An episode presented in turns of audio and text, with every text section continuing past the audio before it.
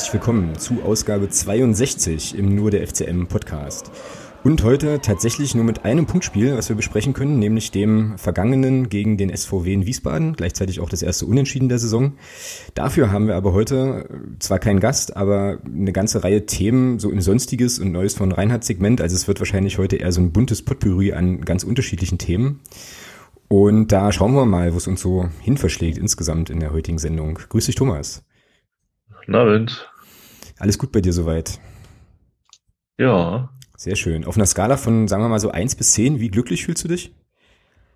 Was? Bezogen worauf? Ja, einfach so. Also wie, wie glücklich fühlst du dich so? Auf einer Skala von, sagen wir, eins bis zehn. Keine Ahnung, acht. Acht, okay, acht ist gut, weil, acht, weil mit acht wärst du, das, das beruhigt mich auch, weil mit acht bist du nämlich über dem, über dem sachsen-anhaltinischen Durchschnitt, Durchschnitt äh, im Glücksatlas. So. Ah, okay. Ja, irgendwie hat die Post, ich glaube, es war die Post, die haben ja irgendwie so eine Studie, genau, Deutsche Post Glücksatlas 2017 ist jetzt veröffentlicht worden, irgendwie vor zwei Tagen oder so. Und da habe ich erschrocken festgestellt und mir gleich Sorgen gemacht, dass nämlich Sachsen-Anhalt äh, von irgendwie allen Bereichen, die sie hier befragt haben, so irgendwie deutschlandweit am unglücklichsten ist und die kommen auf einen Schnitt von 7,65. Von daher ist jetzt eine 8, ja, ist jetzt eine 8 eigentlich ganz okay. So. Ich weiß auch gar nicht, wann sie das erhoben haben. Vielleicht irgendwie als, äh, weiß ich nicht, als der FCM äh, gerade nicht so erfolgreich war oder so. Ah nee, es ist, ist ein etwas ja. längerer Zeitraum. Ja. Nun ja, okay, aber da bin ich auf jeden Fall erstmal beruhigt. So, dann können wir ja äh, gleich ganz entspannt eigentlich in ja den Rückblick auf äh, Wiesbaden starten. Ich muss ganz ehrlich sagen, ist ja in schon Donnerstag, wir nehmen ja einen Tag äh, später auf als normal und das hat bei mir jetzt bewirkt, dass ich mich gar nicht mehr so richtig an das Spiel erinnern kann. Was vielleicht aber auch, äh, ja, Bände spricht über das Spiel. Wie geht's dir denn so damit? Mit dem Spiel? Ja, genau. Ja, es war auf jeden Fall ein Schritt in die richtige Richtung, meiner Meinung nach. Also, ähm, ich bin jetzt nicht nach Hause gegangen und war übelst enttäuscht. Also, das kann ich nicht sagen. Von daher war es ein 0-0 der besseren Sorte. Ich meine, wenn man bedenkt, dass man gegen eine Mannschaft, die zuvor in vier Punktspielen 16 Tore gemacht hat, von sechs, äh, von sieben Spielen sechs gewonnen hat, den besten Torjäger der dritten Liga stellt, wenn du die bei null, bei null Toren hältst, beziehungsweise bei, ich weiß nicht, zwei Chancen mhm. in 90 Minuten, dann kannst du, glaube ich, ganz zufrieden sein. Dann hast du selber ein Tor gemacht, was dann aufgrund von 15 Zentimeter Abseitsstellung äh, nicht gegeben wurde. Okay, also ich finde, die Leistung war absolut in Ordnung und es war auf jeden Fall ein Schritt in die richtige Richtung. Hm. Da hat sich meine nächste Frage eigentlich schon erübrigt. Ich wollte dich nämlich auch noch fragen, ob wir jetzt einen Punkt gewonnen oder zwei verloren haben, aber dann würdest du wahrscheinlich technisch auch eher sagen, einen gewonnen, oder? Ich meine, haben wir ja nicht ja. auch, logischerweise. Ja, definitiv. Ich meine, klar, Paderborn ist ein bisschen weggezogen, aber ansonsten, wir haben auf Köln nichts verloren. Wir haben Wien nicht vorbeiziehen lassen. Von daher alles gut. Also mhm. die Tabellensituation ist immer noch, finde ich, sehr komfortabel und ähm, wir sind oben dabei, spielen weiter oben mit. Auch wenn das natürlich ähm, dagegen spricht, dass wir ja absteigen ja, und alles schlecht ist. Und ähm, nein, also letzten Endes ist ja aufgrund der anderen Ergebnisse nicht viel passiert. Genau. Ja, ja. ja na, und vor allem, was du jetzt auch gerade schon gesagt hattest, ähm, Wiesbaden hatte ja jetzt auch tatsächlich, wenn ich mich jetzt versuche, nochmal so zurückzuerinnern, ähm, ist ja echt fast schon eine Woche her, ja. Ja, doch auch nicht wirklich viel Zwingendes so. Also das war schon ja, okay. Ich habe vorhin noch mal, als, äh, also so ein bisschen auch in Vorbereitung, mir die äh, Zusammenfassung beim MDR angeguckt und da war auch davon die Rede, dass es halt irgendwie taktisch ein Spiel auf, auf hohem Niveau war, aber eben fußballerisch jetzt so für die, für die Optik jetzt auch nicht ja, kein, äh, wie sagt man, kein Schmanker oder kein, kein, Zuck, kein Zuckerstecken stimmt nicht, aber halt kein Schmanker so richtig. Also es war jetzt nicht so hyperattraktiv, wie es vielleicht hätte sein können. Ne? Aber äh, ja, ich sehe das im Prinzip ähnlich. Also wenn man ähm, wenig zulässt gegen so ein Team, was ja wirklich sehr, sehr gefährlich ist, hat man erstmal nicht so allzu viel falsch gemacht. Und es gab ja schon auch in unserem Spiel die ein oder andere die eine oder andere Chance und natürlich auch die eine oder andere Situation zum Haare raufen. Ja, also ich denke nur an die äh, an die allerletzte Szene von äh, Mario Sowislo, wie er da eigentlich in der besten aller möglichen Flankenpositionen, ich glaube sogar im Strafraum steht und äh, eigentlich irgendwie nur entweder den Ball aufs Tor zimmern muss oder den halt hoch hoch reinchippen muss so und den dann aber irgendwie kläglich da auf den Kolke gibt. Dann waren da auch schon so Sachen dabei, wo du dir so denkst, man, so ne. Aber ja. Ja, im Großen und Ganzen ging es mir, glaube ich, ähnlich wie dir auch. Also ich bin jetzt auch nicht äh, hyper enttäuscht gewesen, ähm, so. Sondern es war tatsächlich eher so, dass ich mit dem Spiel irgendwie, ich habe das dann glaube ich auch direkt nach dem Spiel getwittert, ich konnte relativ wenig damit anfangen, so. Also es war für mich weder, weder Fisch noch Fleisch so. Also ich war erstmal ein bisschen, ich war nicht enttäuscht, aber ich war nach dem Spiel so ein bisschen, so ein bisschen ratlos. So, was machst du da jetzt draus, ja? Irgendwie. Aus dem Auftritt. Aber ja. Naja, hast ja relativ viel draus gemacht und dein Blog-Eintrag. Ja, na gut, ja, na, das ist, das ist mir so rausgerutscht, kann ich, kann ich da nur sagen. Ja. Bist du ausgerutscht sozusagen, okay. ja. Ja, na, das war, das war eigentlich so, dass ich, äh, ich war ja, bin ja dann an dem Abend noch in Magdeburg geblieben und am nächsten Tag zurückgefahren und musste irgendwie über Uelzen fahren. Und äh, bin dann, ja, habe dann angefangen im Zug mit dem Spielbericht und hatte eigentlich vor, so ein bisschen so, also so wie der Text dann wurde, auch äh, irgendwie eigentlich nur einzusteigen und dann aber irgendwann zu sagen, so, okay, jetzt machen wir einen Spielbericht so. Und dann habe ich irgendwann so gedacht, oh, jetzt habe ich da richtig Bock drauf, das einfach durchzuziehen. Und hatte beim Schreiben tatsächlich auch relativ viel Spaß, muss ich schon auch sagen. So, also es war schon irgendwie äh, irgendwie ganz okay, aber ist jetzt auch gut irgendwie. Also so die nächsten, die nächsten Spielberichte werden definitiv wieder äh, ja von der seriöseren Sorte, aber irgendwie so ein Ding, ja, musste auch mal sein. Ich muss auch sagen, ich bin dann so ein bisschen inspiriert worden von der von so einer Twitter-Diskussion, die es ja auch gab nach dem Spiel, was ja gleich in so eine ähnliche Richtung wieder ging und so.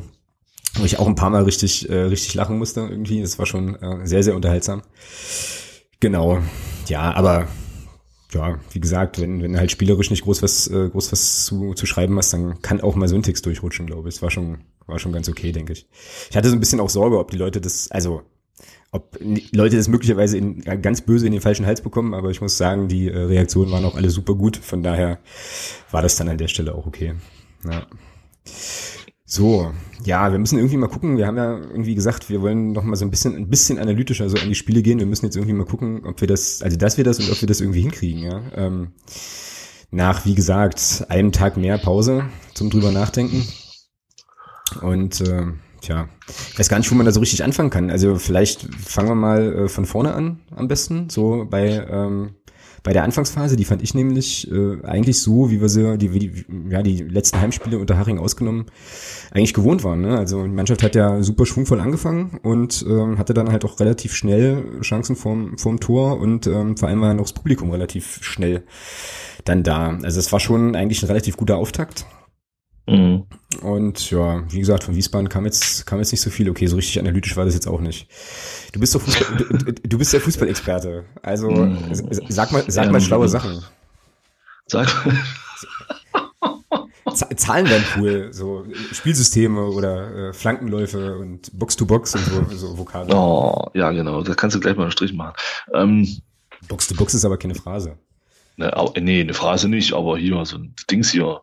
Ach seit, so, wann reden wir denn, seit wann reden wir denn bitte von einer Box? Das ist ein Strafraum und keine Box. Na gut. Also bitte. Ja, ähm, ja nee, keine Ahnung. Äh, ja, ich sag mal, letztendlich die Aufstellung war bis auf den Tobi Schwede, glaube ich, da hatten wir, hatte, glaube ich, keiner so richtig mitgerechnet, dass, dass er nun wieder spielt. Ansonsten war halt die Aufstellung jetzt keine große Überraschung. Ähm, was mir auffällt so ein bisschen ist, dass wir im zentralen Mittelfeld zurzeit ein bisschen Probleme haben. Der Björn Rother scheint ein bisschen überspielt. Ähm, Erde kann das spielerisch noch nicht ganz so lösen, wie man sich das vielleicht vorstellt. Oder vielleicht von ihm erwartet man wahrscheinlich auch gar nicht so. Ähm, aber beim Björn Rother, denke ich, merkt man schon, dass da so ein bisschen, ja, so, er könnte mal eine Pause gebrauchen. Ja. Ähm, das gleiche gilt meiner Meinung nach für Philipp Tirpitz, der vielleicht auch mal eine Pause bräuchte. Ich glaube, der hat das, das der Jens Hattler hat das, glaube ich, auch schon angekündigt, dass er jetzt im Pokal nicht spielen wird. Ja, von daher passt das schon. ja, wie, im Prinzip ist es ja, ist eigentlich alles schon gesagt. Ja, die, die Anfangsphase war genau so, wie man sich das halt zu Hause jetzt auch die letzten Spiele immer wieder angucken konnte. Ja, viel Druck gemacht, gleich vorne drauf gegangen, gut hochgepresst. Ja, und Wiesbaden hat sich in der Anfangsphase auch kaum befreien können aus diesen Situationen. Ja. Aber was eben gefehlt hat, war wieder dieses Tor. Ja. Mhm.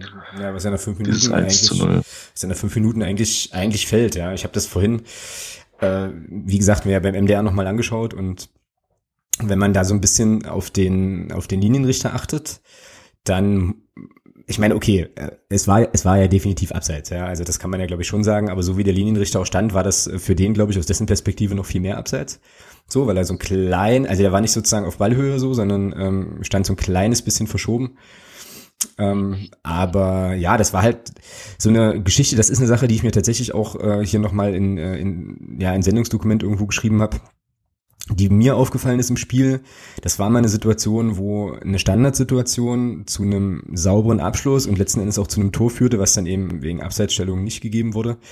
Was mal cool war, was mir in dem Spiel aber zu wenig passierte. So, also ich äh, weiß nicht, es war ja schon, wie gesagt, eher taktisch geprägt, eher äh, stabil, eigentlich relativ stabile Abwehrreihen und so weiter. Und ich ist jetzt irgendwie auch so eine Kackforderung so, ja, aber ich finde, da kann man dann, da braucht man gefährlichere Standards. Also auch die äh, letzte Aktion oder die, ich weiß nicht, ob das, ich weiß gar nicht, wann das genau war, aber ähm, auf jeden Fall der Freistoß vom, äh, vom Nico Hammann.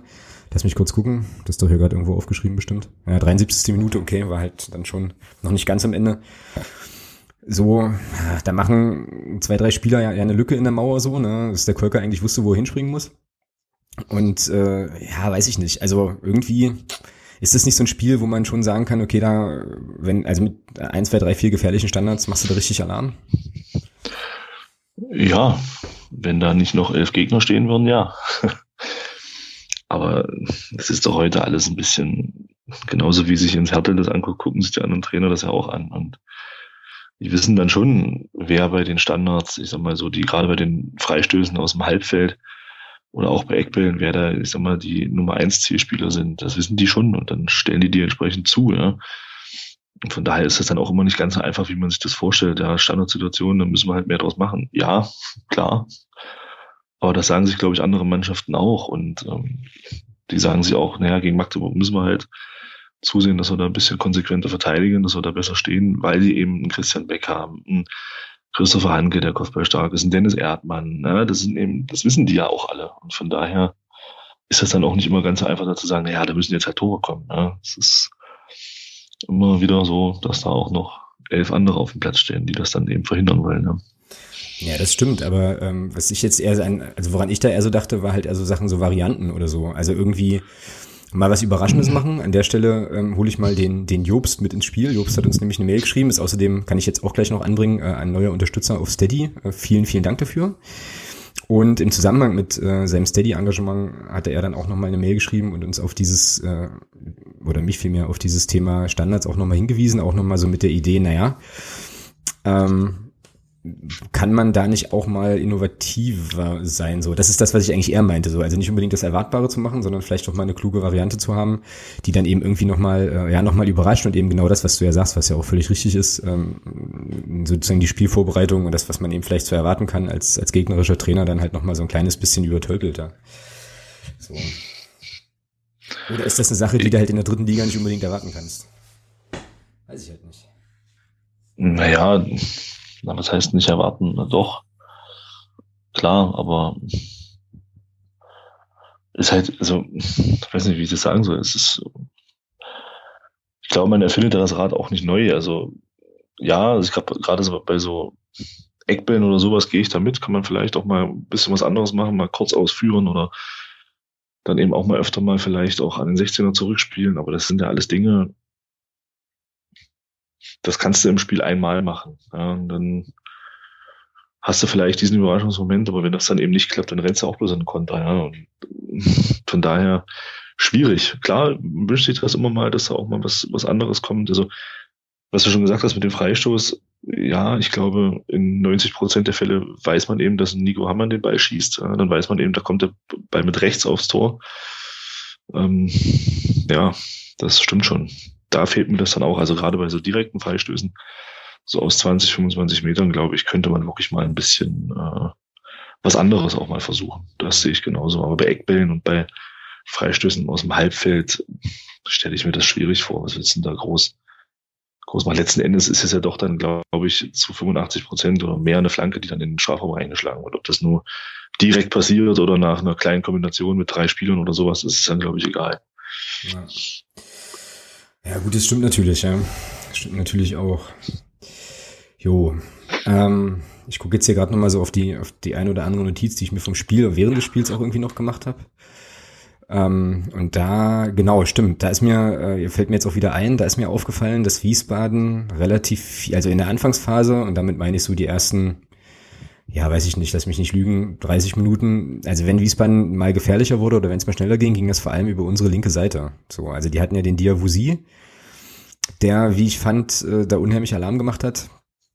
auf der am rechten Flügel so, also quasi unserer linken Abwehrseite, der hatte ja dann auch in der 17. Minute eine Torchance, die der Michel Niemeyer sensationell vereitelt irgendwie, ähm, wo wir uns dann im Stadion auch noch anguckten und so sagten hier, wie, wie A, wo kam der jetzt her? Und B, äh, wie konnte er den jetzt irgendwie noch rausholen, ja? Also das war ja schon, äh, ja, also eigentlich aus unserer Perspektive oder aus meiner Perspektive, die, oder der, die wir da immer annehmen, schon eigentlich ein sicheres, äh, sicheres 1 oder 0 zu 1 dann. Den habe ich auch schon drin gesehen. Also keine Ahnung. Also Michael Niemeyer hat sich da, glaube ich, hingebeamt. Also das war schon stark, ja. ja. Wie er den da vom Ball trennt.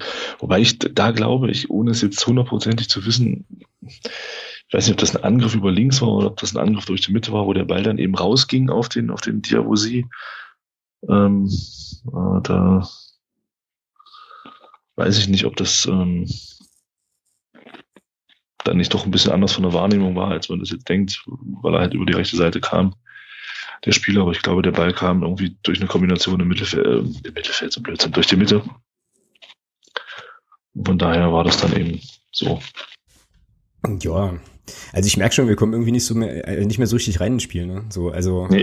gerade so, gerade so, was die, was die Feinheit betrifft und irgendwie, hm, ist das jetzt Ich gucke es mir gerade bei Telekom Sport auch nochmal an und ähm, ja, ist nicht viel. Ja, ja. Naja, es ist ja auch einfach nicht viel passiert so, ja. Also so, es ist, glaube ich, ähm, auch das, was ich vorhin so meinte. Ähm, also möglicherweise ist es so, wenn einem das Spiel nicht mehr, also wenn einem nicht mehr so viel Szenen im Kopf äh, rumschwirren, dann kann es ja auch durchaus einfach daran liegen, dass es ähm, jetzt eben nicht so viele Highlights gegeben hat, die man sich mal irgendwie hätte merken können oder so. Und äh, dann ist es nee, vielleicht einfach so. Also ist vielleicht auch einfach mal so ein Spiel gewesen, wo eben äh, ja nicht so viel wahnsinnig Aufregendes passiert und äh, man sich das dann halt eher vielleicht richtig krass taktisch angucken müsste, aber ich glaube, dafür ist unsere Position im Stadion auch nicht die richtige. So. Weißt nee? Definitiv nicht. Ja. Nein, aber ansonsten war es ja, finde ich, also es war schon ein Spiel, wo sich beide Mannschaften im Mittelfeld, glaube ich, weitestgehend neutralisiert haben. Ja. Das hat man dann, also man hat schon gesehen, dass da der Dritte gegen den Vierten gespielt hat. Das kann man schon so sagen. Ja.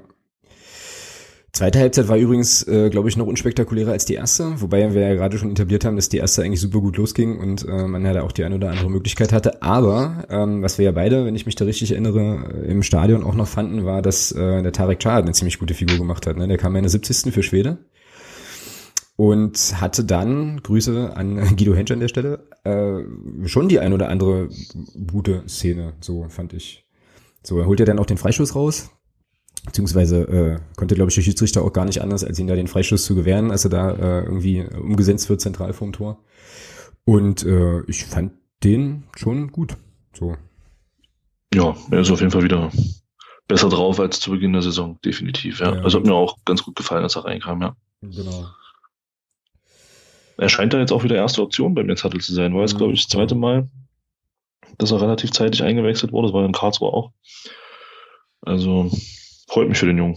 Ja, merkst du ihm, finde ich, auch irgendwie an. Also ich kann mich noch an Spiele erinnern, wo er jetzt wirklich auch mal eine längere Zeit raus war und dann reinkam, wo er vielleicht vom Kopf her äh, irgendwie auch zu viel wollte oder so, ne? Und da an der einen oder anderen Stelle ein bisschen verkrampft war. Und ich habe hab jetzt so ein bisschen den Eindruck, dass er doch auch wieder ein bisschen befreiter so aufspielt, auch ein bisschen un, ähm, ich hätte jetzt fast gesagt unbeholfener, aber das ist ja gar nicht unbekümmert, wollte ich eigentlich sagen, äh, ist. Und ähm, ja, also ich finde es auf jeden Fall auch super gut, dass er da jetzt wieder, wieder dran ist und eben auch tatsächlich die erste Option. So, das stimmt. Ja.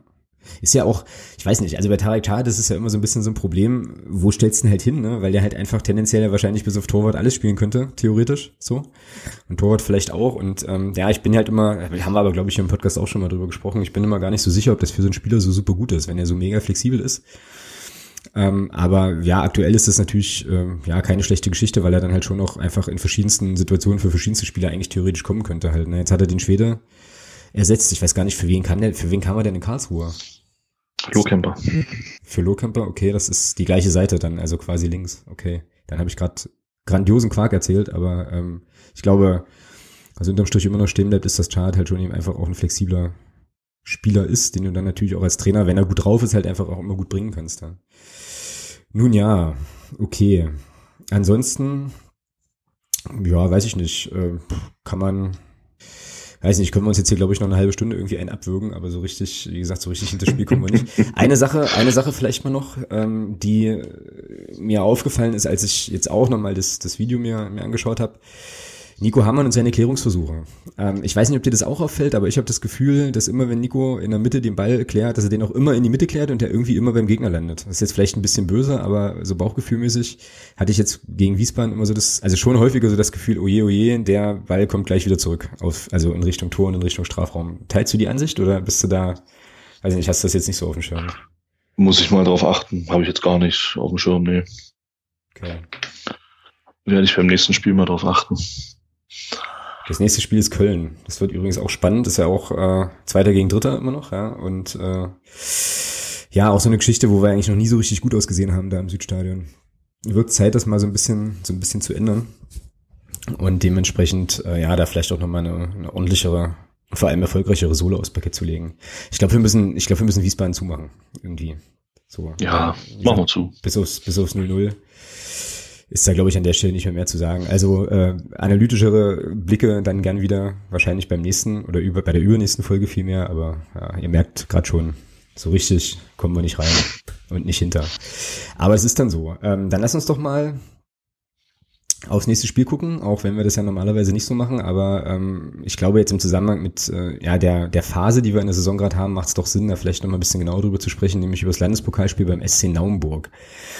Ich habe äh, am Dienstag auf meiner Laufrunde den äh, Podcast vom MDR gehört und fand, dass der Guido Hensch da eine ganz interessante, oder es gab eine ganz interessante Diskussion äh, mit Guido Hensch und da ging es nämlich um die Frage, lässt du jetzt bei dem Pokalspiel sozusagen die Stammelf spielen, dass die, dass es sozusagen wieder Automatismen gibt, dass man vielleicht einfach äh, ein paar Sachen probieren kann, einen Fokus auf bestimmte Dinge legen kann, oder würdest du, wenn du jetzt hier in Zettel wärst, sagen, naja, es ist eine lange Saison, die anderen Spieler trainieren gut, die müssen auch mal die Gelegenheit haben zu spielen und dann ist das jetzt vielleicht eine ganz gute Gelegenheit. Also wie würdest du, Aufstellung machen wir gleich, aber wie würdest du tendenziell reingehen in so ein Spiel, wenn du jetzt äh, die Trainerperspektive einnehmen müsstest?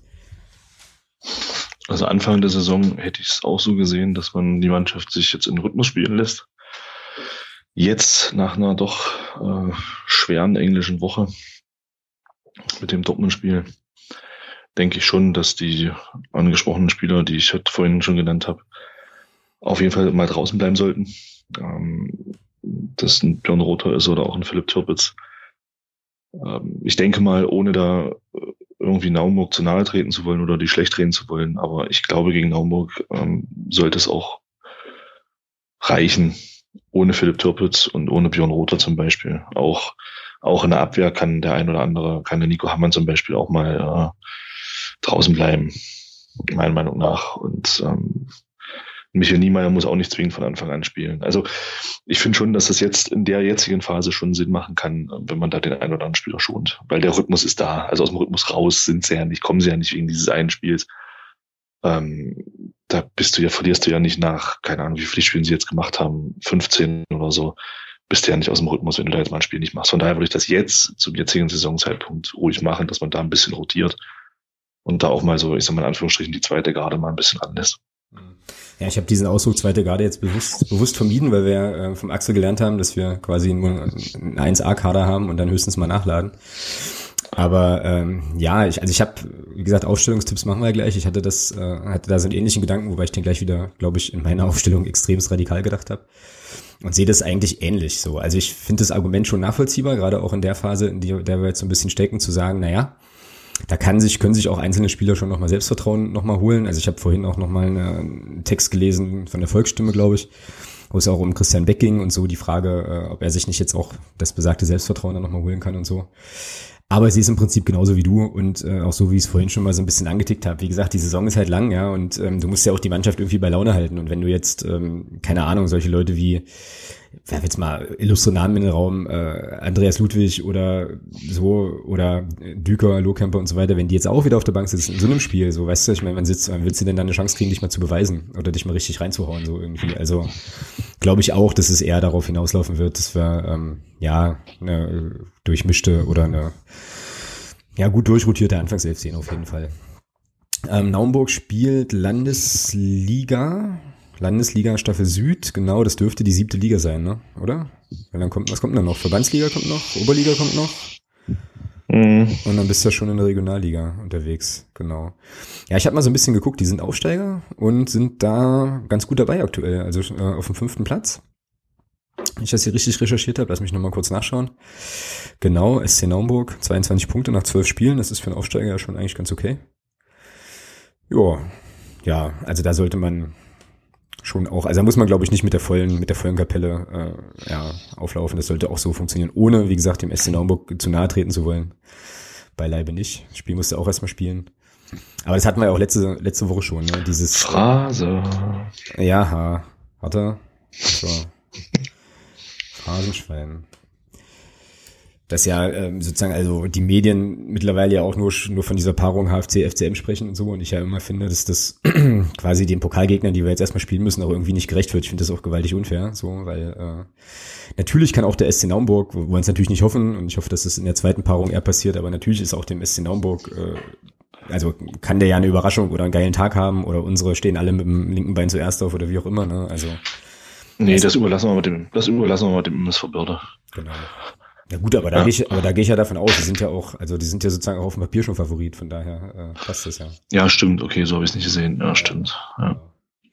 ja, ansonsten war ich auf der Homepage vom SC Naumburg unterwegs und ähm, ja, habe da so ein paar Sachen oder eine Sache entdeckt, die ich irgendwie total cool fand. Ich habe jetzt auch gerade nochmal geguckt, da gibt's eine große Nachricht. Ähm, unter Top Stories ist es abgelegt beim SC Naumburg auf der Website mit der Straßenbahn zum Pokalspielen. So.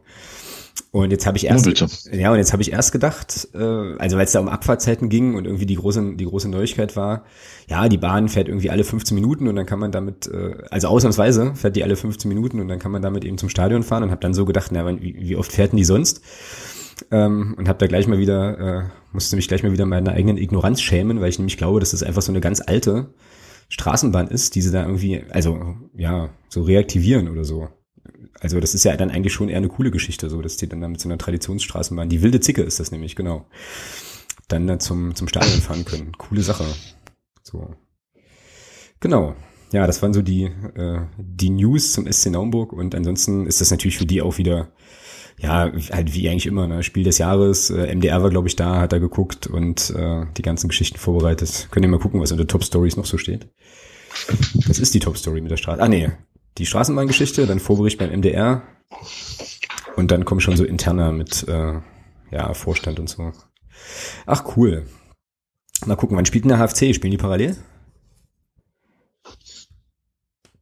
Das ist eine gute Frage. Keine Ahnung. Ich glaube ja. Ich, fra ich frage für eventuelle äh, ja, Ungemütlichkeiten da in der Ecke. Ist ja auch äh, jetzt nicht so weit zu unseren Freunden aus dem Süden so, aber die werden das ja wahrscheinlich schon parallel ansetzen. Ne? Ja. Nun gut, ähm, tja, jetzt bin ich gespannt, wen du denn in die erste Elf stellen würdest. ja, da äh, Florian Bruns im DFB-Pokal gespielt hat, glaube ich, dass äh, Mario Seidel im Tor stehen wird. Warte mal ganz kurz, ich muss da mal kurz zwischengritschen. Was ist denn mit dem Bruns los? Weil der war doch die letzten, die letzten, Punktspiele war der doch eigentlich äh, auch gar nicht im Kader, wenn ich das richtig gesehen habe, sondern immer der Seidel. Und ähm, jetzt habe ich allerdings die letzten Pressekonferenzen vor dem Spiel nicht gesehen. Hat da Hattel da irgendwie was zu gesagt? Hm, wüsste ich nicht. Keine Ahnung. Also kann ich mich jetzt nicht erinnern. Okay. Ja, sorry. Also äh, Seidel, sagst du, erste Elf.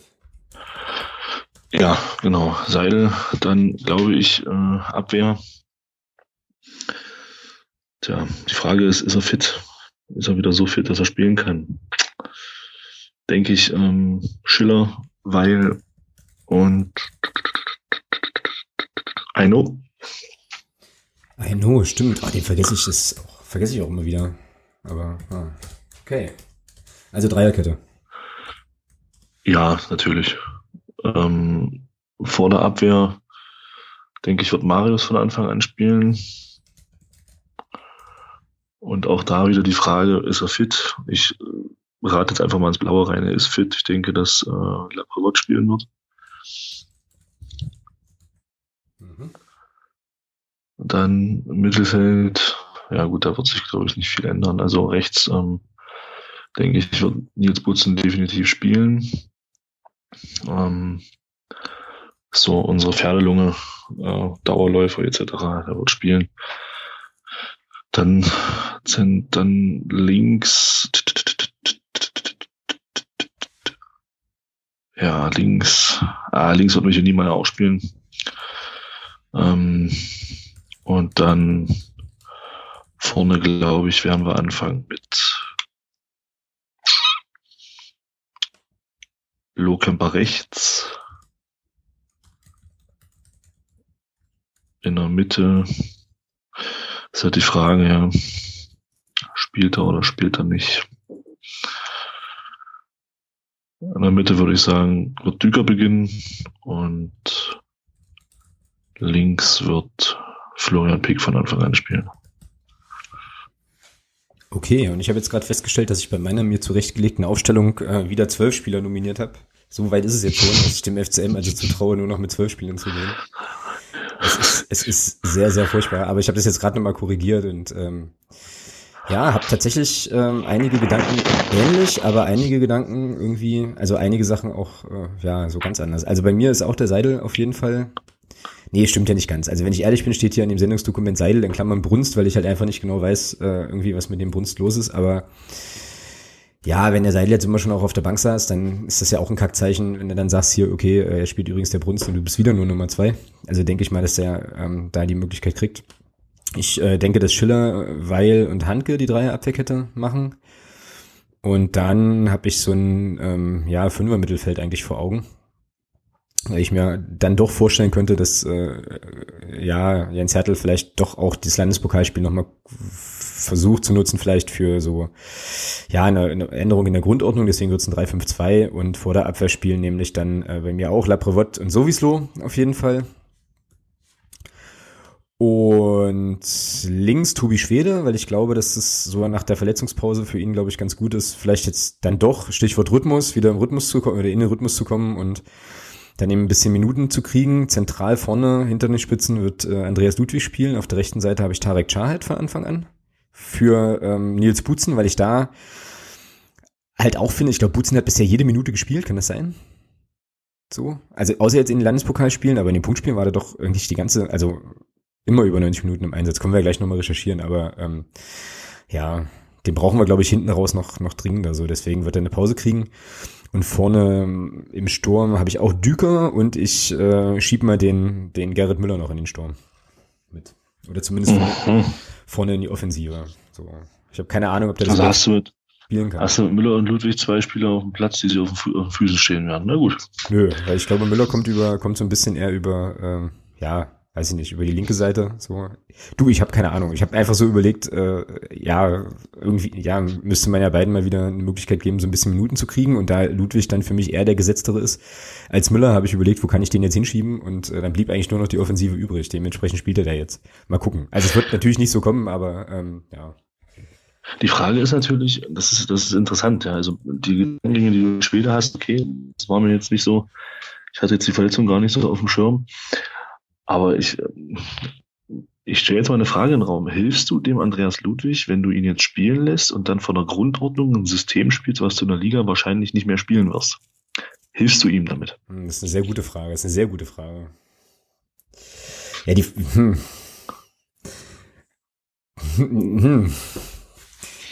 Ähm, ich bin kurz, ich bin versucht, die Jeopardy-Melodie einzuspielen tatsächlich um da nochmal 30 Sekunden zu haben und drüber nachzudenken halt. Aber ja, das, also, das ist natürlich, das ist natürlich eine, eine berechtigte Frage. Ja. Die Frage, Gegenfrage wäre aber, ist es denn sicher, dass du dieses 3-5-2 nicht nochmal siehst in der Liga?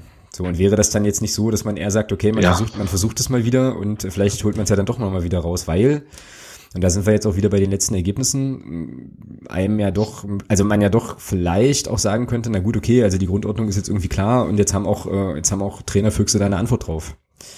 So, vielleicht muss man ja dann doch noch mal ein bisschen was verändern. So ist jetzt meine Gegenfrage. Ja, ich bin eher der Meinung, dass das 3-5-2 in der Liga so nicht mehr zum Einsatz kommen wird. Ja.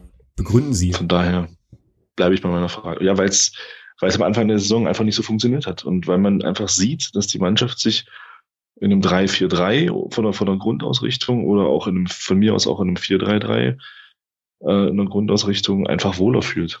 Weil die, die, die Mechanismen einfach da sind für dieses System. Und bei einem 3-5-2 hast du ja doch mit einem zentralen Spieler hinter der Spitze, hinter den Spitzen hast du doch eine ganz andere Raumaufteilung auf dem Platz, ähm, die du dann erstmal auffangen musst. Und da brauchst du halt auch die richtigen Spieler auf dem Platz. Von daher glaube ich schon, dass die Mannschaft sich einfach im 3-4-3 wohler fühlt und das auch das präferierte System ist. Und das 3-5-2 wenn wir so über einen, über einen Zeitraum von, von, sagen wir, von einem ganzen Spiel oder von einer Halbzeit werden wir nicht sehen. Glaube ich nicht. Hm. Jo, ja, auch nachvollziehbar. Gut, also okay, na dann äh, wäre sozusagen, ich meine, ich werde den Aufstellungstyp jetzt nicht nochmal ändern, aber dann äh, wäre das natürlich quasi ein deutliches Indiz dafür, dass es so auf gar keinen Fall kommt. Dann könnte man, also wenn wir jetzt gerade bei der Personalie Ludwig sind, natürlich auch so die Frage stellen, hilfst du ihm überhaupt, ja, äh, in so einem Spiel dann Minuten zu kriegen, so? Oder ist das dann nicht vielleicht eher eine Sache, wo man sagt, okay, dann stellt man halt äh, eventuell doch den, den Müller nochmal in die Anfangsformation und äh, bringt den Ludwig vielleicht nochmal als Einwechselspieler so rein, weil ich hätte so das, ähm, das Bauchgefühl, und das ist jetzt wirklich nur ein Bauchgefühl, dass Gerrit Müller ja noch weiter hinten dran ist an der Mannschaft als, äh, als Andreas Ludwig so. Mhm. Ja. Nun ja. Wir werden sehen. Genau, das war genau das, was mir jetzt auch auf den, äh, ja, auf den Lippen lag sozusagen. Okay, auf jeden Fall würde ich es dir sehr gönnen und äh, uns allen auch, wenn der Florian Pick von Anfang an eine Chance kriegt und da richtig fetzt und dann vielleicht wieder ein paar mehr Minuten kriegt oder so, weil, also, weil ich den ja auch als Spielertypen einfach auch unheimlich cool finde, aber das hatten wir letzte Woche schon, von daher will ich das jetzt nicht nochmal vertiefen. Ergebnistipp. Ja. Ja. Ich, keine Ahnung. Ich, ich will da jetzt auch nicht arrogant gegenüber Naumburg wirken, deswegen, ja, ich sag mal, Liesten haben sie 16-0 weggeballert, ja, also, bei aller Liebe, bei allem Respekt, ich rechne da echt mit einem ja, 7, 8, 0 mit, rechne ich da schon. Also 7, 0. Okay.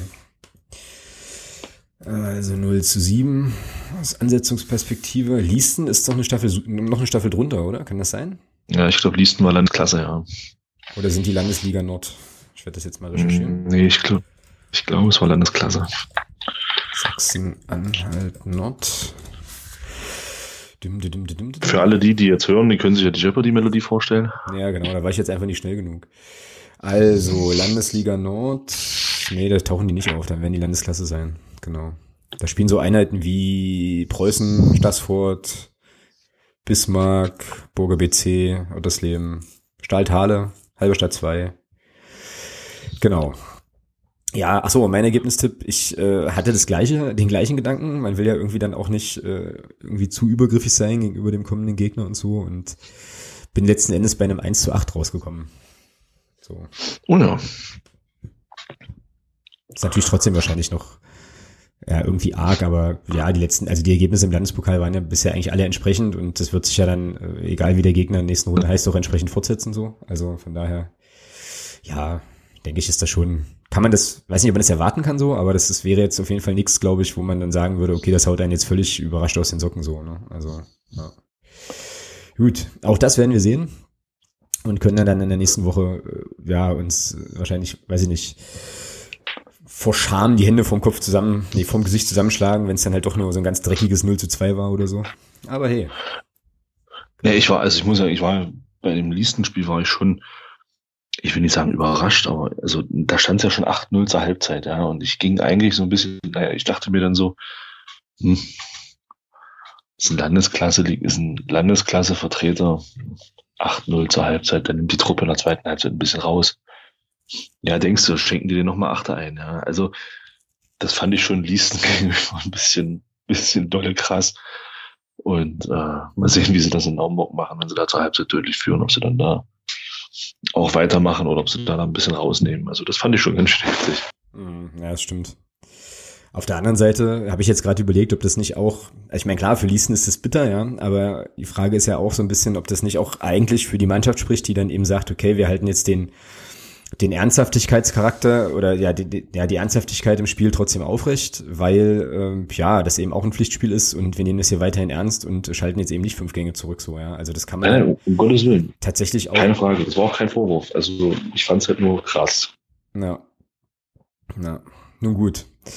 Wie gesagt nächste Woche dann dazu mehr auf jeden Fall. Und dann würde ich sagen haben wir eigentlich den sportlichen Teil dieses Podcasts für heute schon abgehakt so nach unserem ja, durchs Wien Wiesbaden stolpern und jetzt dann vielleicht doch nochmal wieder ein bisschen analytischer auf Naumburg und das Landespokalspiel gucken.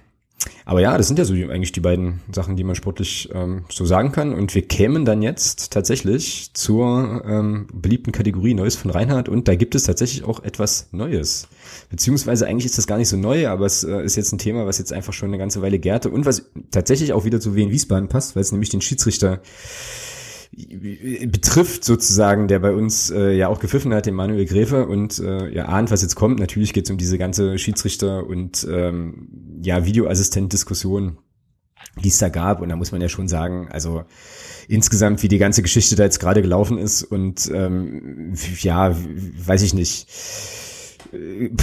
also mir fehlen da so ein bisschen, so ein bisschen tatsächlich die Worte, weil ich diese, diese Albernheit und diese Eskapaden, die da passieren, äh, mit äh, jemand macht den Mund auf und beschwert sich über was, der wird dann degradiert, äh, andere Leute, keine Ahnung, können da Spiele manipulieren und äh, kriegen dann einen anderen Posten zugewiesen. Das kann einen ja schon, das kann einem ja schon so ein kleines bisschen Angst machen irgendwie. Ja, äh, sag mal was dazu, zu diesem ganzen, zu diesem ganzen Krempel. Ja, na, was soll man dazu groß sagen? Letzten Endes bestätigt das ja genau das, was man oder das Bild, was man vom DFB ja sowieso hat, nach allem, was man da so, was man da so hin und wieder mal sieht. Also es ist halt einfach, ja, keine Ahnung, einfach schlecht. Und äh, da jetzt so auch, ich meine, der Gräfe hat das ja, ich glaube, schon mal angesprochen. Das war jetzt nicht das erste Mal, dass das Thema war. Ich glaube, er hat das ja vor ein paar Monaten schon mal angesprochen. Und wie man da beim DFB mit umgeht, ist natürlich einfach ein Witz, ja. Also, es zeigt halt, da verpasst mit dem Maulkorb, dass der nur noch in Absprache mit dem DFB sich öffentlich äußern darf. Was will das, ja. Also, keine Ahnung, ja, das ist ja lächerlich. Er kann sich halt schon auch äh, ohne Absprache des DFB äußern und dann wird er halt keine Bundesligaspiele mehr pfeifen. So. Also, manche würden es Erpressung nennen, ja. Aber hey. Ja, eben. Und das ist einfach, ja, keine Ahnung. Ja. Schlimm, traurig. Ja, es gibt einen sehr großartigen Kommentar, den werde ich auch verlinken äh, in den äh, Show Notes von dem Matthias Friebe vom Deutschlandfunk. Ähm, überschrieben ist die ganze Geschichte mit von Transparenz kann keine Rede sein. Und dann geht's halt so um das ganze Thema Transparenz und Fairness, äh, was ja im Prinzip vom DFB auch immer mehr oder weniger propagiert wird, so als Werte im deutschen Fußball und so weiter. Und ja, mit dieser ganzen Geschichte, die jetzt hier läuft, ist, äh, also werden ja diese ganzen Werte eigentlich mega mit, Fuß, mit Füßen getreten. Ich zitiere daraus jetzt äh, mal kurz, da geht es auch hier um diesen Helmut Krug. Also Helmut Krug, früher Schiedsrichtermanager, jetzt Projektleiter Videobeweis beim DFB, stand und steht seit Wochen massiv in der Kritik. Die Vorwürfe Günstlingswirtschaft und Machtmissbrauch.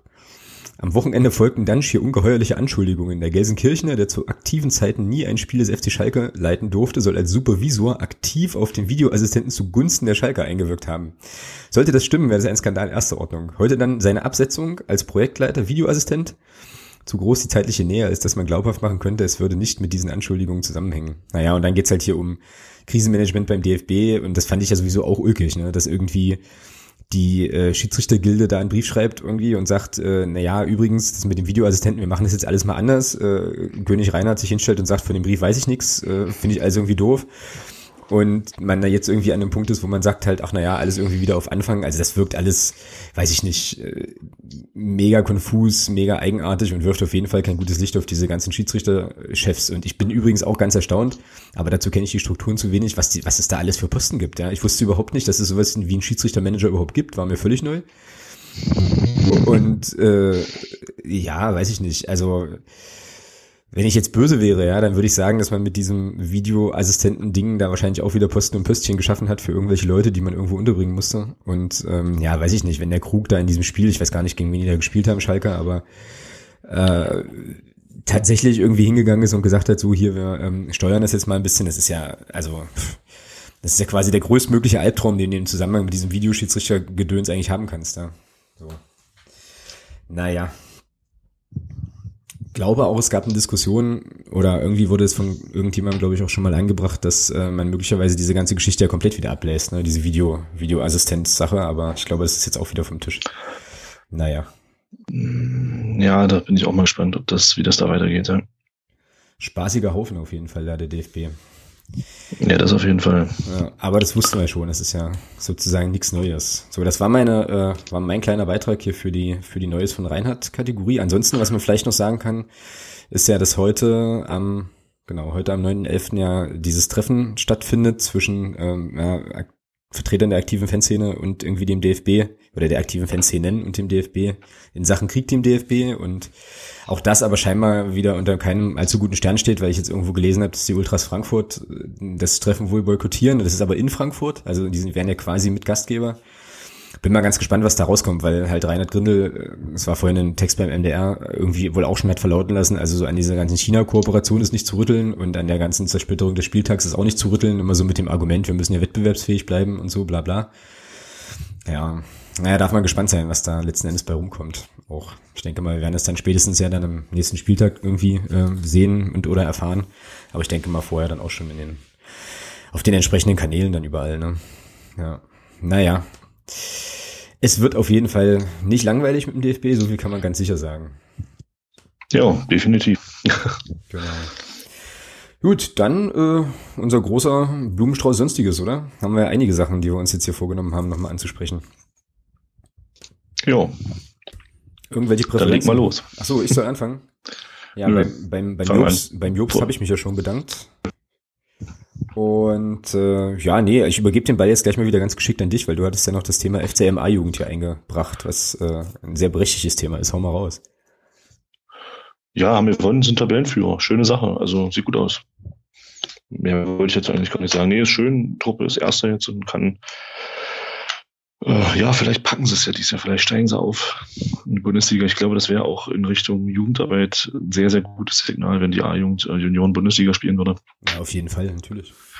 Und ähm, da könntest du dann schon groß, schon gut mit, ähm, mit Punkten in, auch in Richtung Jugendspieler, die dann, denen du dann auch eine bessere Perspektive bieten kannst. Vorausgesetzt natürlich, die B-Jugend kriegt noch irgendwie die Kurve und bleibt drin ich sag mal, wenn du beide, beide höchsten Junioren- oder Jugendspielklassen in den ersten, in den Bundesligen hast, dann ist das, glaube ich, schon eine schöne Sache. Ja.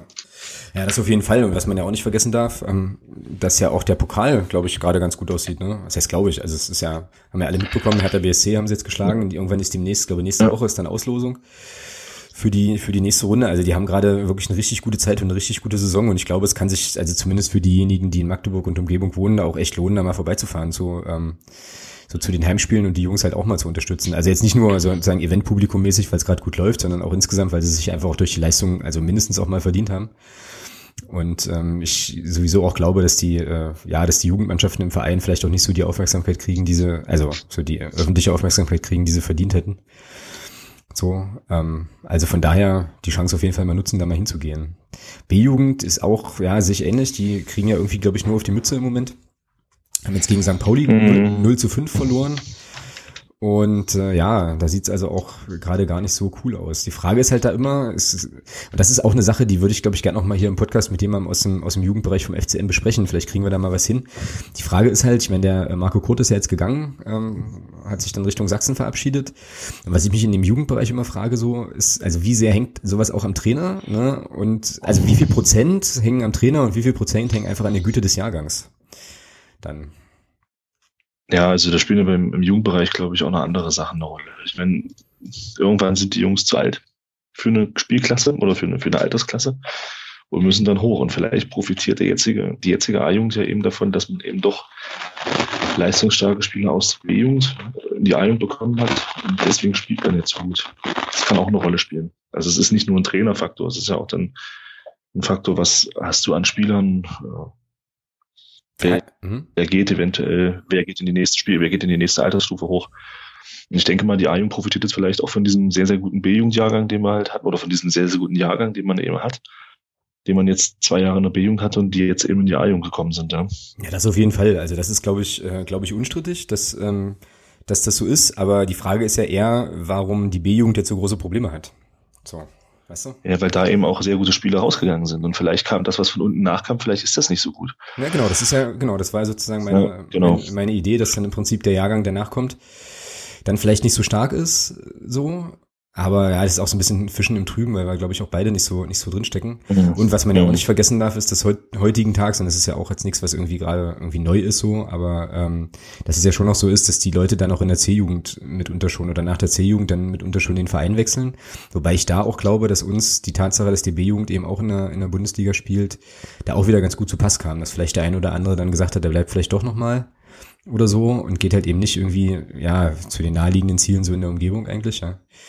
Aber wie gesagt, ich glaube, das wäre echt auch nochmal ein, spannender, ein spannendes Thema und eine spannende Geschichte für so eine Sonderfolge, mal, ja, weiß ich nicht, eine Winterpause oder so oder irgendwie zu einer guten Gelegenheit, sich da mit jemandem aus dem Nachwuchsleistungszentrum mal zu unterhalten. Ich werde mir das mal auf den Zettel nehmen und werde mal versuchen, ob wir da nicht was hinkriegen, weil ich das echt spannend finde und selber auch feststelle, dass ich über den ganzen Bereich viel zu wenig weiß und äh, auch ehrlich zugeben muss, mich viel zu wenig darüber informiere. Also gucken wir mal. Gut, aber wie gesagt, ähm, führt auf jeden Fall keinen Weg dran vorbei, äh, auch die Jugendmannschaften dann zu unterstützen und vor allem der A-Jugend weiter die Daumen zu drücken, dass sie das echt packen. Das wäre schon richtig, richtig, richtig cool. Ich weiß so gar nicht, das ist das nächste Ding, was ich nicht weiß, wie das überhaupt mit Aufstiegsregelungen dann in der Spielklasse ist, ob dann der Erste aufsteigt oder ob es da auch so eine hässliche Relegation gibt. Bin ich auch gerade nicht so sicher. Ja. Nee, da steigt der Erste auf. Genau. Na dann ist die Mission ja eigentlich klar, ne? Titel, also nicht Titelverteidigung, sondern Tabellenführung jetzt verteidigen bis zum Ende der Saison und dann ab dafür. Genau. So, wie kommen wir jetzt von ab dafür zu Stadionverboten und dem Europäischen Gerichtshof für Menschenrechte? Hm. hm. hm. Tja. Ja, wir können ja vielleicht mal ganz nüchtern anfangen. Also eine Meldung, über die ich gestolpert bin, die ich wieder mal extrem skandalös fand, war, dass ähm, der VfB Stuttgart offensichtlich hunderte BVB-Anhänger mit äh, irgendwie eintägigen Stadionverboten belegt hat. Das finde ich eine ganz abstru, also das finde ich als so an, an sich ja schon schräg, ja, zu sagen, okay, man macht äh, eintägige Stadionverbote. Was war passiert 2016? Wenn ich das jetzt hier richtig recherchiert habe, war es wohl so, dass Dortmund-Fans äh, auf dem Weg nach Stuttgart sich erdreistet haben, einfach äh, selber zu entscheiden, wie sie zum Stadion reisen möchten. Und das äh, führte dann dazu, dass die an irgendeinem S-Bahn-Haltepunkt ausgestiegen waren in Stuttgart, wo sich offensichtlich auch die Stuttgarter Fanszene trifft. Es ist aber nichts passiert. So, und das ja hat jetzt aber getriggert, dass also eine größere Gruppe an Dortmund-Fans eben mit Stadionverboten belegt worden ist. Bei Faszination Fankurve, auch das werde ich nochmal verlinken, fand ich irgendwo, genau, äh, äh, äh, genau, so den Vorwurf, ähm, ja, oder dass es halt relativ abstrus ist, sich irgendwie ein Stadionverbot einzuhandeln oder so eine, so eine Sanktion einzuhandeln, nur weil man eben einfach von seinem Recht Gebrauch macht, äh, sich einfach irgendwie frei zu bewegen. Ja, das ist schon wieder extrem schräg, extrem präventiv so wieder und äh, natürlich auch sehr kritikwürdig. Der Dr. Hüttel, Andreas Hüttel, Fananwalt, hat das auch natürlich gleich kritisiert und auch zu Recht.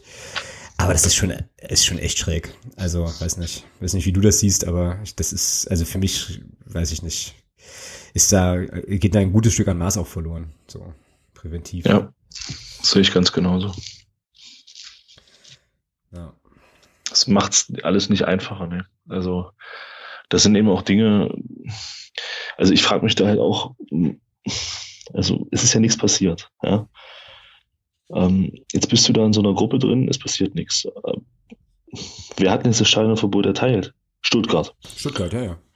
Wo hat Stuttgart die Namen der Leute her? Na, das weiß ich nicht. Ja, eben. Seit wann darf Polizei Namen an einen Verein ah, weitergeben, ah, ohne, also, ohne dass da irgendwas passiert?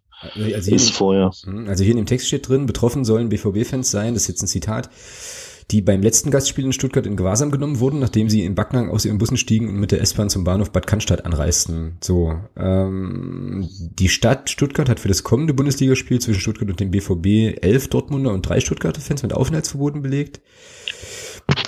So, hm. Es wurde kein Ermittlungsverfahren gegen diese 300 Leute eröffnet damals, also es kam auch nicht zu Verurteilungen. So, also so, wo, wieso gibt die Polizei den Namen weiter? Was soll das? Äh, die Verbote basieren auf dem Hausrecht und sind als Präventivmaßnahme zu verstehen. So. Okay, also wir fassen zusammen, weil du oder weil Leute 2016 einfach einen Zug verlassen haben, sind das jetzt potenzielle Gewalttäter, die man vom Stadion fernhalten muss. Ja. Deswegen haben sie ein Stadionverbot. Das, ja. macht, das macht totalen Sinn. Vor allem geil ist auch, die haben, also wenn das ein Stadionverbot ist, dann können die ja trotzdem dahin fahren, ja. So, also dann, ähm, ja, weiß ich nicht. Also, ja, kann ich nichts zu sagen. Genau, hier, jetzt habe ich, jetzt habe ich, jetzt habe ich hier auch den Satz gefunden, den ich vorhin gesucht habe. Letztlich haben die BVB-Fans 2016 von ihrem Recht Gebrauch gemacht, das Verkehrsmittel der Stadionanreise frei zu wählen und werden deshalb diesmal, dieses Mal ausgesperrt. Oh Mann. Oh.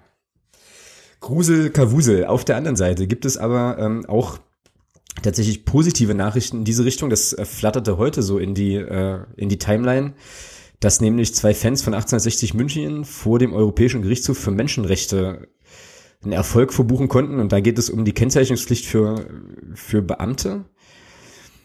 Ähm, und zwar muss, also es ist das schon echt lange her, da ging es um den Vorfall 2007 ähm, beim Amateur-Derby zwischen 1860 und Bayern, zwei jeweils, wo irgendwie zwei Fans von Polizisten, ja, also irgendwie durch Polizisten irgendwie zu Schaden gekommen sind und da äh, gegen entsprechend vorgegangen sind. Und die mussten echt bis in die, äh, bis in die höchste Instanz, also bis zum Europäischen Gerichtshof für Menschenrechte gehen. Und in der Konsequenz ist das jetzt so, auch Faszination Fankurve, dass quasi jetzt die Bundesrepublik Deutschland insgesamt über 17.000 oder sowas Euro zahlen muss, weil die jetzt wohl 2000 Euro bekommen für ihren entstandenen Schaden und irgendwie 6500 und ein paar zerdrückte Euro für Verfahrenskosten jeweils, die, ähm, die natürlich ja jetzt auch angefallen sind und so und das ist natürlich wieder eine gute Geschichte, so, ähm, die eben nochmal in die Richtung geht, also dass, äh, naja, eine Kennzeichnungspflicht schon irgendwie echt eine, eine, eine gute und sinnvolle Sache wäre, um sich halt gegen Sachen, die halt eben dann da passieren, doch durchaus auch mal zu schützen. Ja, aber mir fehlt, mir fehlt in diesem, wenn man jetzt diesen Text liest, bei Faszination Fankurve, ja, steht da drin, was Sache war, warum jetzt so entschieden wurde und dass die beiden eine Entschädigung bekommen was mir da fehlt, ist einfach mal ein Gerichtsbeschluss, dass endlich diese Kennzeichnungspflicht vorliegt. Es ist immer noch, das überlässt man also weiterhin dem Bund beziehungsweise den Ländern, ob die das wollen oder nicht. Warum, wenn ich doch aus, aus diesen Gründen, die da genannt sind, ein Urteil fälle, warum ist denn da nicht die Konsequenz, dass ich sage, Kennzeichnungspflicht muss sein? Punkt. Warum macht man das nicht? Jetzt gibt man das Thema, ja, hier, jetzt müsste halt eine Strafe zahlen, blablabla.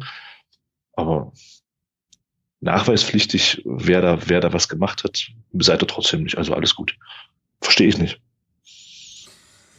Ja, na, ich glaube, das hat wieder zu tun mit hier Föderalismusgeschichten und so Sachen. Ne? Ähm, und ich glaube, was der äh, hier, was dieser Europäische Gerichtshof für Menschenrechte ja moniert hat, war, glaube ich, gar nicht so sehr die Kennzeichnungspflicht als solche, sondern einfach eher der Umstand, dass diese Ermittlungen nicht objektiv waren. So, weil nämlich da irgendwie die Leute, die es eigentlich betrifft, selber die Ermittlungen geleitet haben gegen die eigenen Leute, was ja nicht funktionieren kann. Und ich glaube, das war so der Punkt, wo die gesagt haben, hier, äh, der taut so nicht hin und äh, das, das kann eigentlich nicht sein. Und dementsprechend wurde das dann wieder wieder, ja, also aufgehoben oder so. Aber natürlich gebe ich dir insgesamt recht, halt zu sagen, also das müsste doch jetzt eigentlich zur Konsequenz haben, dass man sagt, naja, gut, okay, ähm, dann führen wir das jetzt ein und gut ist. Ich meine, Nordrhein-Westfalen hat es gerade wieder abgeschafft. Ja. So. Äh, genau, eben. Und ähm, ja, und das mit, den, mit, den, mit, den mit den Leitungen der Ermittlungen, das ist ja genau dasselbe. Ähm, warum gibt es keine unabhängige Behörde, die in solchen Fällen ermittelt? Warum geschieht sowas polizeiintern? Warum lässt man Leute ermitteln, die daran beteiligt waren? Das ist doch völliger Quatsch. Ja.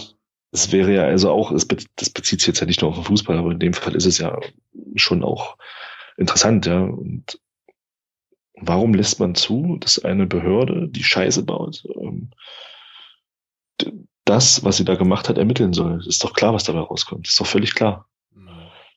Und äh, das sind alles so Dinge, verstehe ich nicht, dass man da nicht, nicht auch mal Empfehlungen ausspricht, ja, und sagt, hier, okay, pass auf, so und so, dann richtet doch eine Behörde ein, die unabhängig ist. Ähm, und die ermitteln dann zusammen mit der Staatsanwaltschaft, wenn es um sowas geht. Ja, gebe ich dir, gebe ich dir recht. So, natürlich ist so die Frage, wo diese Behörde, also was das dann für eine Behörde sein kann.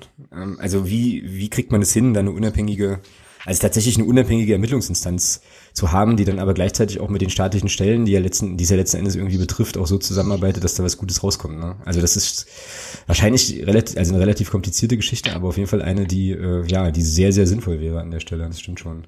Weil ja immer auch so ein bisschen das Problem ist, dass es ja durchaus auch noch Politiker gibt, die ja der Meinung sind, hier Stichwort G20 und so, dass es halt sowas wie Polizeigewalt ja auch prinzipiell nicht gibt. Ja, so. Nein, nein. Das, nein, ja das stimmt natürlich.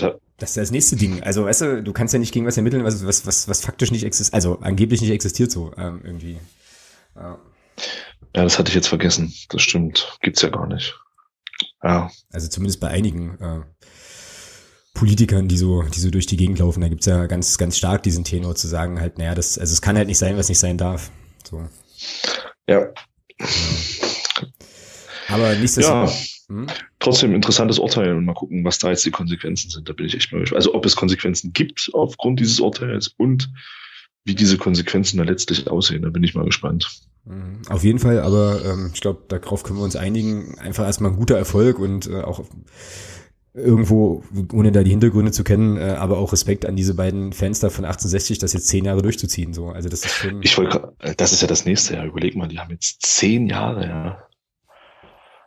Ging es jetzt, es ging jetzt zehn Jahre, dass die da endlich mal ein Urteil bekommen haben. Ja, weil das halt immer von Instanz zu Instanz ging, ne? Wahnsinn. Ja. Naja, die Mühlen malen halt langsam. So. Glücklicherweise äh, kann man aber, äh, glaube ich, auch nochmal festhalten, dass den beiden jetzt nicht, also dass denen jetzt nicht so wahnsinnig furchtbar viel passiert ist. Ne? Also die äh, Sachen oder die, die körperlichen Beeinträchtigungen, die die davon getragen haben, waren ja eher marginal, war jetzt halt nicht schön. Also ich glaube, der eine hatte äh, irgendwie massiv Pfefferspray ins Gesicht bekommen. Habe jetzt aber dem Text nicht entnehmen können, ob das irgendwie bleibende Schäden verursacht hat. Und der andere hatte irgendwie, da ging es um einen Schlagstock, eine Schlagstockgeschichte. Also mhm. ähm, das war ja noch verhält, also immer noch kacke, ne, aber verhältnismäßig glimpflich so. Und ich glaube, da ging es dann tatsächlich eher ums Prinzip und um die Frage, ob das eigentlich überhaupt sein kann und wie, na, hatten wir jetzt gerade schon gesagt, wie da diese Ermittlungen gelaufen sind und so. Aber trotzdem Respekt, das durchzuziehen und ähm, ja, so ein Urteil dann erwirkt zu haben. Auf jeden Fall könnte es ein kleines bisschen Signalwirkung haben, wäre ja nicht schlecht. Auf jeden Fall. Okay, und dann haben wir jetzt hier noch ein Thema auf dem Zettel. Da haben wir nach der letzten Folge ja so ein bisschen Kritik für äh, bekommen. Und zwar geht es nochmal um unsere Konkurrenten von, vom FC Rot-Weiß Erfurt. Da gab es die eine oder andere Rückmeldung, ähm, weil wir halt gesagt haben, naja, ist schon scheiße, was da in dem Verein läuft und äh, naja, wieder eben offensichtlich auch persönliche Interessen über den Vereinsinteressen stehen und man da eine ganze äh, ja, einen ganzen Verein irgendwie an die Wand fährt. Ich weiß nicht, ich finde es immer noch legitim, darüber zu sprechen, weil ich finde, dass es schon auch eine Sache ist, so als, als Fußballfan und als jemand, der da auch in der dritten Liga unterwegs ist, wie gesagt, kannst du dem ja eigentlich, also diesen Geschichten, die da laufen, nicht entgehen. Deswegen werden wir es hier heute auch nochmal aufgreifen, ähm, einfach weil die ganze Geschichte noch ein bisschen mehr an Dynamik gewonnen hat inzwischen. Also es ist ja schon, Finster. Ja, ja finster kann man es nennen. Man könnte es jetzt auch Provinzposse nennen, aber dann wäre man so wieder, das wäre so ein bisschen despektierlich der Stadt Erfurt gegenüber ja immerhin auch Landeshauptstadt ist.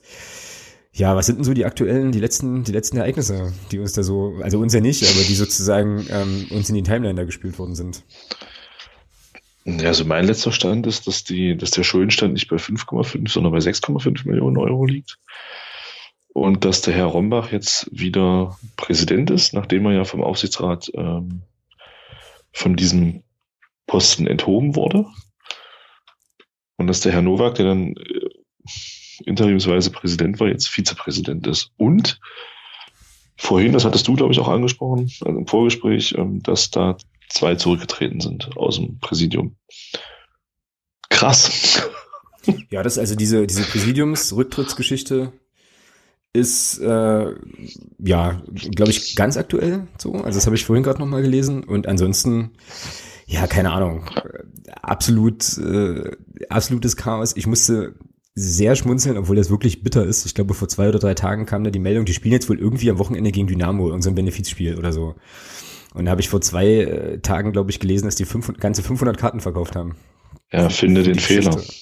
Ja, gibt es gleich mehrere Fehler, ja, natürlich, aber ja, jetzt mal abgesehen von dem Verein und von den Gegnern und so, klar, ne, aber boah, also wir hatten es ja, oder ich hatte es ja in meinem Text auch so ein bisschen von Stadion leer gespielt und so weiter. Ich glaube, das kannst du da, ähm, das kannst du da echt live beobachten. So, ja. Es ist schon Wahnsinn, es ist schon echt Wahnsinn. Und naja, also ohne da jetzt irgendjemandem zu nahe treten zu wollen, aber wenn du so viel Unruhe im Verein hast und dann auch noch auf dem letzten Platz bist oder äh, also relativ weit unten stehst, hm, das wird ganz schön, also eine ganz schön, eine ganz schön schwere Kiste, da wieder, da wieder rauszukommen halt. Ja, sieht auf jeden Fall ja, sehr gut aus das geht ja auch nicht spurlos an der Mannschaft vorbei. Das ja, würde ich sagen. Ja, das ist ja, das ist ja Wahnsinn. Da läuft sportlich überhaupt nicht. Ja. Kommen überhaupt nicht in Tritt. Ähm, und dann haust du dir da noch so dermaßen die Knüppel zwischen die Beine, weil du innerhalb des Vereins ähm, so viel Unruhe reinbringst. Also, die sind da echt nicht zu beneiden zurzeit. Das muss man, glaube ich, mal so sagen. Das ist echt krass. Definitiv. Und dann ähm, folge ich ja immer noch dem äh, Herrn Rasek auf, äh, auf Instagram und habe da irgendwie ein Bild gefunden, wo er da so ganz entspannt, äh, stylisch mit einem, schrägstrich seinen, das weiß ich nicht genau, äh, Hund Gassi geht und so.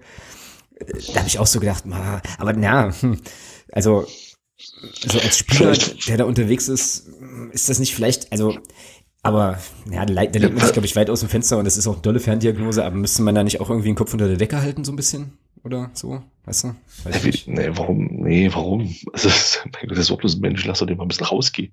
Ja, rausgehen, der, der, mir geht's nicht ums Rausgehen, mir geht's sozusagen um die Inszenierung dann in den sozialen Medien, ja. Ja, und vielleicht ist das ja auch einfach nur ein, ein Bildnis. Ein Bildnis? Der geht mit seinem Hund, der geht mit seinem Hund Gassi. Ja? Okay. Vielleicht wollte er einfach sagen, die ganze, die ganze Situation ist derzeit einfach scheiße. Ja? Okay. So habe ich das, so habe ich das tatsächlich noch gar nicht gesehen. Jetzt muss ich äh, irgendwie hier mal versuchen, den Post zu finden. Finde ihn natürlich jetzt nicht so schnell. Ich steche da wieder Blödsinn Body. Ja, ich Body. weiß, ich weiß, ich weiß, ich weiß. Ja, ich finde es jetzt, finde es jetzt gerade nicht. Falls es irgendjemand interessiert, solange wie Alex sucht, Kroatien, Griechenland steht es 3-1 in der 46. Minute.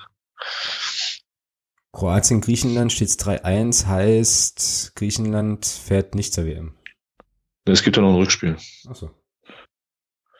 Genau. Kann man mal schnell gucken, wie es bei Nordirland gegen Schweiz steht. Na, ich habe das schon hab, mal offen habe. Ich habe hab das Bild jetzt gefunden und äh, er ist unterwegs hier irgendwie und ja, es genau und es gab dann aber schon noch Kommentare, die so äh, so ein bisschen in die Richtung, also in diese ganz blöde Richtung gingen. Also es war dann ist dann halt ein bisschen, ja, weiß ich nicht, nicht so cool, also die Kommentare drunter zu lesen auf jeden Fall. Ja, naja.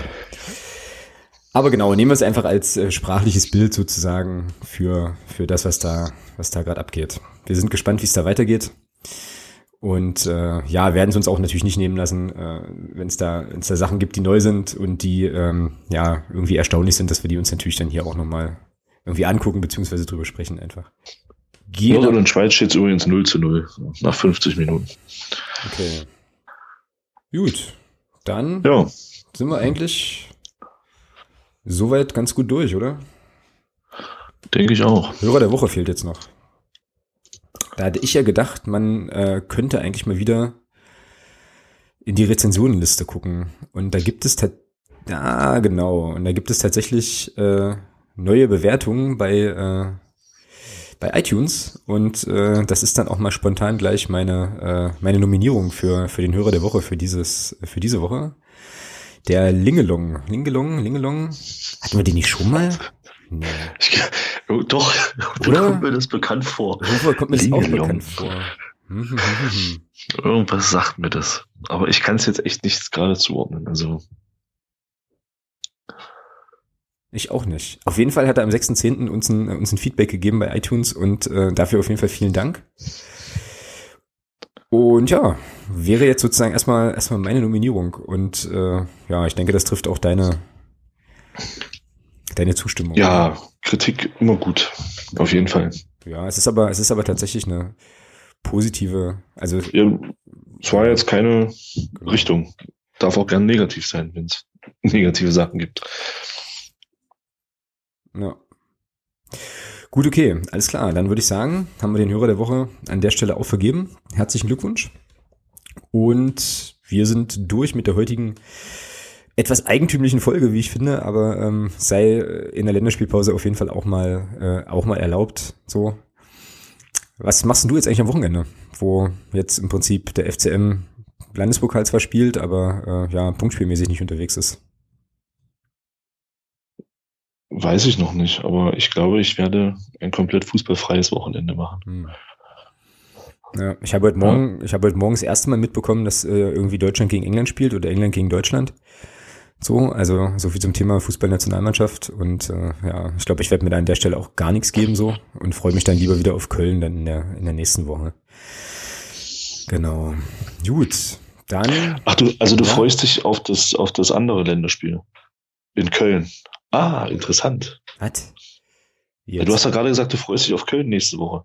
Wir spielen nächste Woche in Köln. Also nicht wir, sondern unsere, unsere geliebte Nationalmannschaft. Freust dich also auf dieses Spiel, oder wie? Ich bin raus, jetzt stehe ich völlig auf dem Schlauch. nächste Woche. Nächste Woche, am 18.11. spielen wir gegen Fortuna Köln, oder nicht? Ja, aber am Dienstag ist nochmal Länderspiel. Oder Mittwoch. Ach so, spielen, okay, spielt unsere Nationalmannschaft in Köln. Ernsthaft, das höre ich jetzt erst, das höre ich jetzt ohne Witz das erste Mal. Also es ist kein Scherz, das höre ich jetzt allererste Mal. Okay. Ich glaube, die spielen da in Köln, hatte ich irgendwas gehört. Und äh, Gegen Frankreich. Mhm. Da sind auch erst 30.000 Karten verkauft. Gucke an. Und der DFB wundert sich, warum sie die Karten nicht loswerden. Ja. Naja, vielleicht mal was am Preis machen, oder? Ja, zum Beispiel. Also ich weiß jetzt nicht, was die, was die heute kosten, aber ich habe äh, vor ein paar Jahren habe ich mal geguckt, ähm, weil ich so die Idee hatte, das zu verschenken als Geburtstagsgeschenk und so und habe mich dann da ganz schnell dagegen entschieden, weil ich das einfach obszön teuer fand. Also also obszön teuer. Das war, glaube ich, weiß ich gar nicht genau mehr in welchem Stadion. Aber irgendwie habe ich da noch was im Kopf von so 60, 70 Euro so pro Ticket, wo ich mir dachte, was? Und das war nicht mal, das war nicht mal ein geiler Gegner. Das war sowas wie Liechtenstein oder so. Also nichts gegen Liechtenstein, ja, aber weiß ich nicht, ist ja noch mal eine andere Hausnummer als eben Frankreich oder England. Und äh, da dachte ich mir so, Alter. Und dann habe ich mich gewundert, dass das Stadion trotzdem voll war, weil es offensichtlich Leute gibt, die das bezahlen. Aber äh, ja, gut, ist an der Stelle noch mal noch mal ein ganz anderes Thema. Nee, aber wie gesagt, das ist äh, ja, ist mir völlig neu. Ich bin da absolut raus, ja. was das angeht. Ich dachte jetzt, was will er denn? Am 14. November, genau, in Köln. Okay. Naja. Ich bin gerade, ja, hab's mir gerade mal rausgesucht hier. Hm. Fantastisch. Naja. Deswegen war ich jetzt ein bisschen verwirrt, dass du dich auf Köln freust. Ja. ja, okay, aber äh, also mit, mit dem 18.11. bin ich aber trotzdem noch richtig, ne? Und auswärts. Ja, das ist dann unser, das ist dann unser Spiel, ja. Genau. Genau, genau im Südstadion, richtig. Ja, da werden wir, um jetzt nochmal die Kurve zu kriegen zum Outro, äh, so langsam, ähm, bevor wir uns hier arg verquatschen.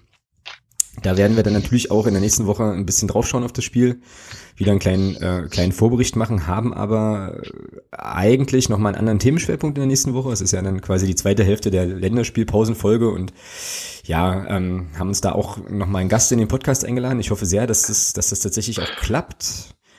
Also und wenn es klappt, ähm, sehr coole Sache. Genau. Und ja, mehr sei an der Stelle nicht verraten, nicht, dass wir jetzt hier noch irgendwie groß rumteasern und nachher dann irgendwie äh, ja doch doch gar keinen Gast haben. Von daher seid einfach gespannt auf die nächste Woche. Ähm, der Podcast, in, also der nächste Podcast kommt dann ganz regulär wieder am kommenden Mittwoch. Und ja, hat ein äh, Special-Thema, wenn alles klappt. Und eben, wie gesagt, die Vorschau auf Köln, die, natürlich die Auflösung aus dem Landespokal, wie dann nun die Aufstellung waren, wie wir da gespielt haben und äh, ja, wie viele Tore wir erzielt haben. Und natürlich wieder äh, ja die üblichen Kategorien und ähm, ja all die Dinge, die halt so ligaweit und äh, DFB-weit so, so passieren. In diesem Sinne würde ich sagen, Thomas, dir viel Spaß bei deinem fußballfreien Wochenende und äh, wir hören uns dann definitiv äh, nächsten Mittwoch hier wieder, oder? So machen wir das. Alles klar. Dann hau rein und äh, tschüss in die Runde auf jeden Fall. Genau. Ciao.